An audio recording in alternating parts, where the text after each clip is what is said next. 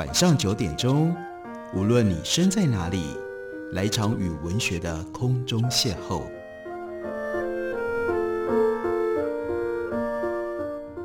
杨照谈书，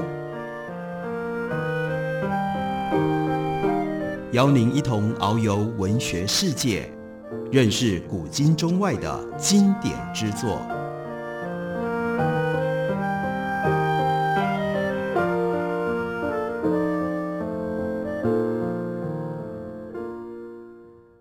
位听众朋友，大家好，欢迎收听杨照谈书。本节目于台北广播电台 FM 九三点一，每个星期一到星期五晚上九点为大家播出。我是杨照。在今天的节目当中，要为大家介绍的，这是麦田文化出版公司凡系列当中的一本新书。凡系列是针对日本文学史上一些重要的、具有时代意义的作品进行整理。这次出版的这一本呢，是尾崎红叶的《金色夜叉》，这是。在夏目漱石出现之前，日本近代文学另外一个重要的开端，在这本小说里面，很关键的一件事情，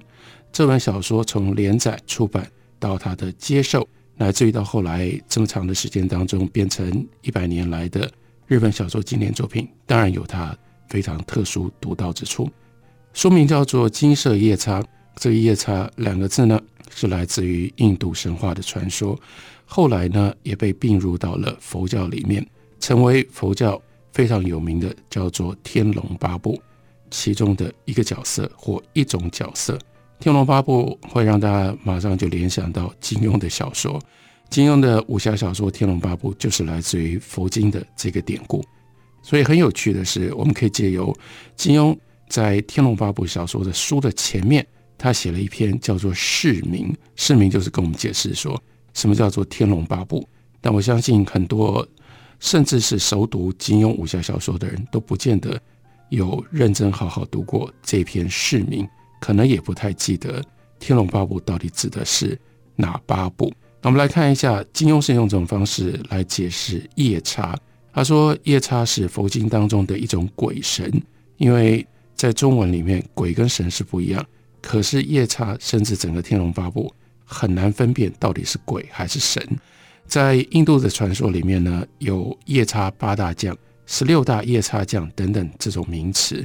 那夜叉呢，在梵文里面，它的本意是能够吃鬼的神。那又有敏捷、勇健、精灵、秘密等等这些形容性质的意义。现在我们说到夜叉，都觉得是吓人的，是恶鬼。可是，在佛经里，有很多夜叉是好的。像是夜叉八大将，他们的任务就是维护众生界。这是金庸替我们解释什么叫做夜叉。那尾崎红叶他是在一八九七年开笔为读卖新闻撰写新的连载小说。那个时候，读卖新闻大概办了将近三十年，然后他进入到另外一个新的阶段。这个新的阶段，也就是延续着西方报业的发展的方法。开始用连载小说来吸引读者，尤其是吸引订户，每一天每一天想要继续看下去。所以最好的方法就是不需要到报摊上面每一天去买报纸，你就变成了订户。那当尾崎红叶在写这个小说，写下“金色夜叉”这四个字作为他的书名的时候，他当然不会假设看报纸的这些大众读者都能够理解夜叉是既有善。也有恶，讲到夜叉，尤其是母夜叉这种形容的时候，我们总觉得那是恶的，那是害怕，令人害怕，那是丑陋的。但是刚刚也讲到了，其实夜叉的这种恶，它是有一种保护的作用，它要把很多更可怕或者是更坏的，把它吃掉，把它吓走，用这种方式来维护众生界。这样一种善恶兼具的性质是复杂的，当然大众读者也不会知道。从印度，而且是从印度原来的神话传说进入到佛教，再由佛教经过了中国，然后才到这个时候到日本。这个夜叉的形象意义有过一些什么样的曲折变化？那金色夜叉对于日本读者尾崎红叶想要引发的这种印象，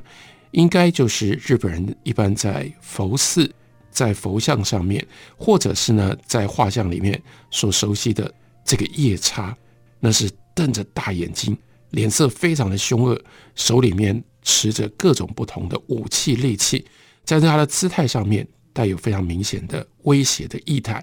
在他的姿态上面带有非常明显的威胁的意涵，让人看了会感觉到害怕。但是，它不只是夜叉，叫做金色夜叉。可是呢，它浑身发出了金色的亮光。那金色夜叉的金色从哪里来呢？在小说里，这不是什么天上掉下来的神圣神性的圣光，那个呢是钱，是从金钱、从金钱引发的贪欲所产生的象征，爱钱、要钱，永远贪得无厌。可是又能够具备有可以威吓众人的能力，这叫做金色夜叉。金色夜叉，他要描述的是什么？他描述日本那个时代那些放高利贷的人，尤其是借了人家放了高利贷，然后呢咄咄逼人去讨债的那一群人，作为这个行业的鲜活形象。金色夜叉的书名就表明了，这是一个关于放高利贷者的故事。他的主角很显然放高利贷者，所以不会是人人都会认同。人人都会喜爱的好人，这是一部以坏人作为主角的小说，所以光是在连载当中能够吸引这么多的读者，后来呢还引发了大轰动，几乎在那个时代，甚至未来几十年内，是日本报业史上最成功的一部连载小说，至少在连载的曲折跟一段一段的这个接续上面，这是空前。应该也几乎是绝后的，金色夜叉都在读卖新闻连载，可是呢，前后登场过六次。第一次是金色夜叉，第一次呢就叫金色夜叉，可是后面接着有金色夜叉中篇、金色夜叉后篇、金色夜叉续篇、金色夜叉二续、金色夜叉三续，但三续甚至都还不是这个连载故事的结尾，因为三十五岁的时候。尾崎红叶就因病早逝了，也就是到那个时候，《金色夜叉》这部小说仍然没有写完，还在连载当中，这就更惊人了。也就意味这是一部没有写完的小说作品。这样一部没有写完、没有结局的小说作品，竟然还能够有这么多的读者，而且流传下来，到今天仍然是经典作品。那我们就必须探索，为什么这样的一个，照道理讲。一方面是以坏人、恶人作为主角，这是会主角读者的投射认同的；另外一方面是一直连载，到后来甚至没有连载完、没有结局的小说，这样两种非常负面影响小说接受的因素，都无法阻挡《金色夜叉》这部小说变成了大小说、畅销小说，而且不止叫座，还叫好，变成了经典小说。它内在的原因到底在哪里？当然，最简单的解释就是写得好。但是，一般来说，写得好的小说很多，但是写得好要变成既畅销又较好成为经典，我们就不能够用这么 naive、这么天真的方式来刻画、来探索小说的性质。受欢迎的现象其实必然反映了小说的时代，因为这部小说探出到。明治后期日本社会的焦躁神经，从一八五三年关键的黑船事件，美国海军将领 Perry 带领了五艘美国的军舰进入到日本的港口，所以引发了一连串的后续的反应。到一八六八年开始了明治维新，一直到这个时候，超过了四十年的时间当中，日本一直处于高速变化的状态底下。没有停歇，从一来结束了幕府倒幕，接下来还政，接下来建立了以天皇为中心的新的政治体制，在过程当中，接着呢，明治维新，什么叫做维新？维新就是要把旧的给改掉，通通都换成新的，这样这个新的呢是有目标的，也就是积极的引进西方的事物，传统呢被放逐到边缘，退位了。现代登场了，明治前期的维新到达一个高峰，那是甲午战争当中打败了旁边的巨大的一直都以来让日本感觉到害怕的中国，这就证明了维新是对的，给日本就带来了全新的地位，同时也创造出惊人的财富。光是在甲午战争当中胜利，从中国那里得到的赔款，就已经让明治维新的各种不同的投资都证明是正确的。但是这样快速的改变不可能没有代价，旧传统瓦解了，新秩序不会总是立刻准备好就登场就接手。新创造出来的繁荣跟壮大当中，必然潜藏着许许多多的问题。只是被压抑在乐观的时代气氛底下，并没有真正得到解决。甚至呢，在那种压抑，在那样快速的变化，大家要一直不断的往前看，没有空，也不愿意回头看一下当下现在到底有多少问题没有解决，不愿意去承认这些是问题，只觉得说如果继续进步下去的话就没事了。那在这种状况底下。就拖拉着许多人，因而不只是过着这种脱序，甚至呢是过着种种荒谬无理的生活。那尾崎红叶在他的小说里，就从高利贷这个行业切入，给予了金色夜叉非常明确的社会的色彩。因此，在这点上面，他吸引了很多读者的共鸣，当然也就引发了更多读者的好奇。那些共鸣。是来自于认识，或者是经历，或者是曾经受害于高利贷的人。好奇是因为高利贷带有高度的地下神秘的色彩，所以呢，即使是没有自己去借过高利贷，没有被讨债过的这些人，他们也都会听闻有这么一个行业的存在，有一些人被讨债等等，因此呢，产生了高度的好奇。这是金色夜叉。他在当时成功的非常重要的社会风气跟社会背景。休息一会儿，我们回来继续聊。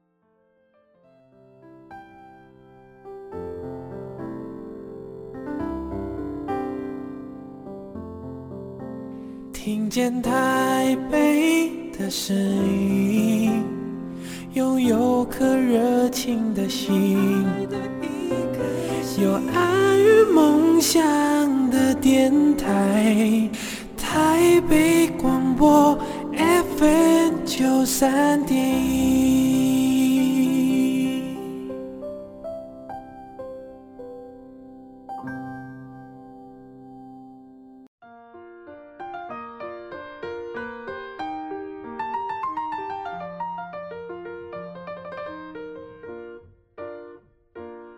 感谢您继续收听杨照谈书。本节目以台北广播电台 FM 九三点一，每个星期一到星期五晚上九点为大家播出到九点半。今天为大家介绍的，这是麦田新出的，这是麦田推出的日本经典小说作品《金色夜叉》的新版。《金色夜叉》最早是在《金色夜叉》最早是在一八九七年开笔撰写，在一九零零年左右就已经变成了日本非常重要的畅销书。显然。金色夜叉描写当时的高利贷业者的这种内容，引起了很多读者的共鸣。不过，有共鸣的读者毕竟是少数，也就是曾经接触过高利贷的那些人。但是，金色夜叉更重要的是，它引起了好奇。金色夜叉这部小说在存在了一百年之后，二零零零年有一个非常特殊的身世上的转折，指的不是作者尾崎红叶的身世，是这本书的身世。因为在那年，有日本学者具体的考证出来说，尾崎红叶他创作《金色夜叉》是有一个参考的底本，在美国的一个二流的中产阶级的杂志叫做《Family Herald》上面呢，一八七八年曾经刊载一部小说，叫做《Weaker Than a Woman》，比一个女人还要更弱这样的一一部小说。那我们现在已经经过考证，确定知道，不只是有这样的一部小说的存在，更重要的是，尾崎红叶看了这部小说，并且经过比对之后，《金色夜叉》其中的主要的骨干，尤其是故事剧情的中间的那个爱情故事，跟这部小说太类似、太雷同了。那因此呢，尾崎红叶应该是。把这样一部英文小说当中的内容搬过来了。但是尾崎红叶他一方面承袭了当时西方正流行的写实主义、近乎自然主义的这种笔法，另外呢，他把日本社会本身的实况代换进小说的内容里。什么是自然主义呢？自然主义是写实主义再往前发展，不只是要写社会的现实，更重要的是，它有一个科学主义的一种信仰跟观念。自然主义就主张决定人生遭遇，尤其是一个人会变成好人还是坏人，一个人会变成上流社会的成功者，还是进入到监狱里面被关起来去受刑罚。那不外就是两种因素：你的遗传跟你的环境。而小说的任务就是像进行科学实验一样，尽量精确的去分析，精确的去描述。这两项决定性因素如何形塑了一个人？从这样的态度出发，尾崎红叶在《金色夜叉》里，他不只是去刻画了可怕，然后呢，很多时候对很多人来说非常可恶的高利贷业者的这种夜叉的凶相，而且呢，他细致地解释了是什么样的出身、什么样的遭遇，使得他们进入到这个行业，还有这个行业里的人，他们自己是用什么样的态度。来从事这样一份他们自己不可能不知道、受到别人害怕，但是呢，更被别人厌恶，甚至被部分的人瞧不起的行业。于是，我金红叶他就给了高利贷业者一张张清楚的面目。他们是活生生的人，他们不是集体性的恶霸坏蛋，也就意味着，在他们成为恶鬼、成为坏蛋之前，哎。他们应该也有其他的人生故事，我们应该要知道一下他们之前的人生故事，然后在什么样的遗传和环境的因素底下，才让他们堕落变成了放高利贷的人。他们的人生也有不只是凶神恶煞的去讨债，奸巧狡猾的去骗人家来借钱，他们也有他其他的感受、其他的想法。这里面《金色夜叉》的主角叫菅贯一。他不是一个典型的高利贷者，就是你想象说，心命心目中印象里面，大概什么样的人会去从事这种行业？这个菅贯一，他原来受过教育，而且是在那个时代相当高的教育，他甚至有机会可以到海外去留学，所以他是被培养为一个高级知识分子的这种教育。这样的人跑去放高利贷，跑去讨债。他从事高利贷讨债冷酷工作的背后，是一颗比别人都更脆弱、更多情的心。他是个男人，但是在偏偏对待爱情的态度上面，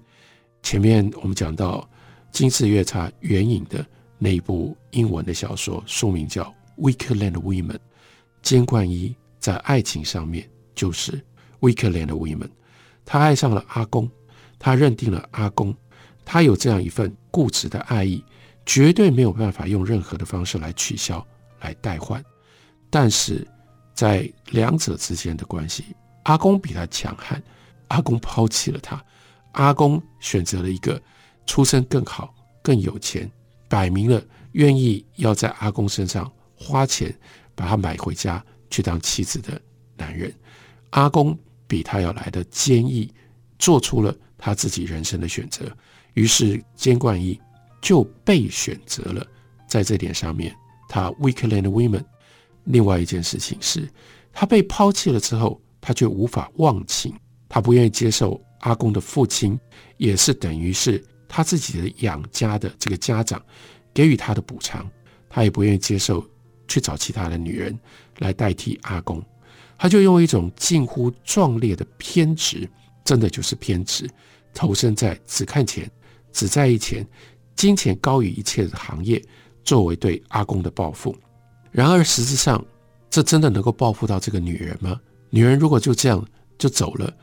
她都已经把你放弃了，你在那里赌气，不要自己的正常的人生，去当高利贷业者，对她能产生什么样影响呢？所以，这实质上是一种接近赌气的自毁跟自残。他的爱情。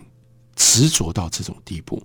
还原了他成为金色夜叉的来龙去脉之后，不管是当时曾经亲历东京这种黑暗世界当中高利贷横行的读者，还是在其他时代情境底下来阅读这部小说的人，都不可能完全对这样的一个主角菅冠一抱持着负面的看法，而会在理解当中对他有所同情。还不止如此，菅冠一的固执在小说当中又强调了透出他对于另外一个女性角色叫满枝，这是他们高利贷这个行业里面的皇后，花枝招展，而且充满了女性的诱惑的那种魅力。但是菅冠一就是不为所动。那满枝也因为他如此的迷恋菅冠一，所以那样的华丽的袍服跟拜金的形象当中，他也取得了真实的人性、真实的性情。他就不再是一个扁平的人物。如果说和高利贷相关的人跟事形成了一个藏在现代都市阴影底下的地狱的话，那么尾崎红叶就是让我们不只是像以前一样远远的在那里知道有这么一回事，然后想象那可能是什么样的一个世界，什么样的一个状况，而是借由监冠一，借由《金色夜叉》这部小说。把我们带进到这座地狱里面，同时认识在地狱里面受煎熬的灵魂，以及对这些人施加折磨的恶鬼们跟受害者被同时呈现出来，而且恶鬼们自己其实也是受害者。从远景跟想象就调转变成了近景，变成了细看，于是可怕、可恨和可怜。就不再这么样清楚的明白，而是交错混杂，形成了一种暧昧难分的模糊的印象。可怕的人有他可怜的根源，可怜的人有他们可恨的行为，可恨的人却得到了可怜的结局，通通都混杂在一起了。不再是哦，这个人是可恨的，这个人是可怕的，这个人是可怜的。也许不是尾崎红叶他原来的。用意，当他开始创作的时候，可是，在小说当中，尾崎红叶反而复原了夜叉的复杂的本意。夜叉是善跟恶之间的，他的表面非常非常的恶，因为呢，他是以恶鬼吃鬼作为他的食物的，所以他本身是有他凶残的这一面。可他吃的是鬼，他把鬼吃掉了之后，因此他就可以护持众生。反而相对的是一种善的作用以及善的功能，这是夜叉原来在佛经里面的复杂的性质。在日本，本来讲到夜叉，有这么一句谚语，说形容一个人，就说这个人呢有观音的外表，却有夜叉的内在，指的是最彻底、最绝对的一种虚伪。比方说，表面上看起来这么好。但是内在全部是黑暗的，可是监冠伊他的人生却是被一种天真单纯的本性，还有呢金钱渗透掌握了的环境，硬是把它改造成为具备有夜叉的外表，可是在他的内在依然保留着一份像观音瓷瓶一般的洁白脆弱。在十九二十世纪之交的日本文坛，被号称。叫做红鹿时代，红指的是尾崎红叶，鹿是同样受欢迎的幸田露伴。两个人都从传统江户说故事的方式当中脱化出来，开发出更接近口语的写作风格，也都曾经受到江户名家井原西鹤的影响，在他们作品当中放入了丰富的世俗人情和传奇内容，赢得了当时读者的青睐。在红和绿之间，当时的流行说法是写实主义的尾崎红叶，理想主义的幸田露伴。不过，如果我们细读细品《金色夜叉》，我们一定会在尾崎红叶表面冷静的社会写实当中，体会到他也有痴心的理想主义的一面，他才会写出菅冠伊的执念，也才会让已经嫁入豪门的阿公回头肯定爱情其实比财富更可贵。更难得，这种藏在写实冷酷底下的浪漫跟温柔，是金色夜叉之所以能够被诵读百年最强大的魅惑条件吧。感谢你的收听，我们明天同一时间再会。